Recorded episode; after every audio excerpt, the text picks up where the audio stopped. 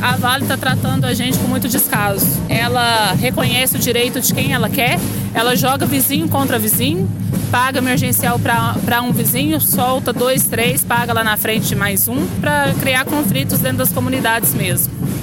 E a situação lá é muito complicada, todo mundo está no mesmo barco lá, todo mundo passando por dificuldade muito grande, porque a renda que a gente tirava para sustento da gente, da nossa família, era através do Rio Paropeba. Era o turismo que tinha em volta do Rio Paropeba, era o peixe que a gente pescava. Então a gente perdeu tudo, a gente perdeu o lazer, perdeu o rio, perdeu tudo.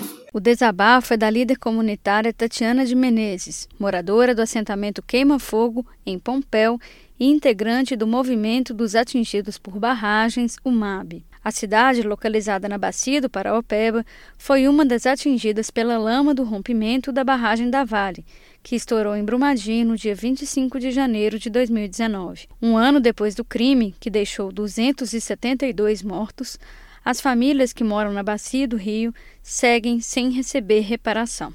Nesta terça-feira, dia 21, cerca de 350 pessoas se reuniram na Praça da Matriz, na cidade de Pompéu, que fica na região central de Minas Gerais, para denunciar a negligência da mineradora.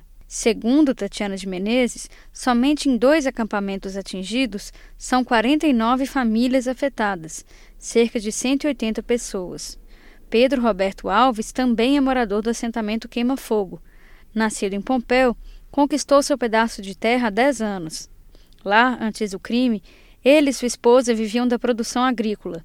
Vendiam farinha, mandioca, queijo, frango e porco.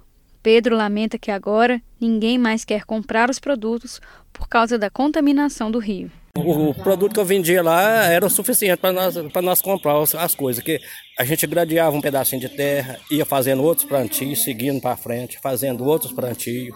Agora hoje parou tudo, não, não, não segue para frente fazendo outros plantios, até pelo contrário, o que já tem está acabando, porque ninguém quer mais os nossos produtos.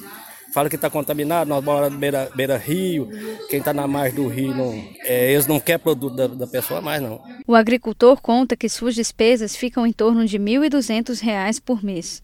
Hoje, aos 66 anos, Pedro Roberto, que ainda não conseguiu se aposentar, precisa trabalhar por dia, fazendo cerca de arame em fazendas para complementar a aposentadoria da esposa, que recebe um salário mínimo.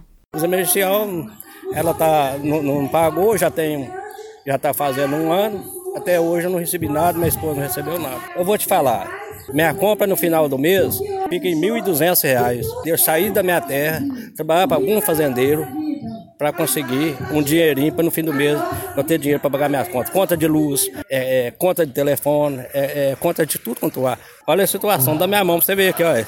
Se isso é a situação da pessoa, né? Você tem quantos anos? Eu tô com 66 anos e não consegui aposentar até hoje. Depois que essa água veio aí desse jeito, acabou com a natureza, a beleza do rio, você não tem mais nem vontade de ir lá na beira do rio, mas a vida da gente acabou, sabe? De Pompéu, as caravanas da marcha dos atingidos pelo crime da Vale, em Brumadinho, seguem para Juatuba, na região metropolitana de Belo Horizonte. Na quinta-feira, a marcha vai para Citrolândia, em Betim, com previsão para chegar em Brumadinho no sábado, dia 25, quando o crime completa um ano. De Belo Horizonte, da Rádio Brasil de Fato, com produção de Larissa Costa, Joana Tavares.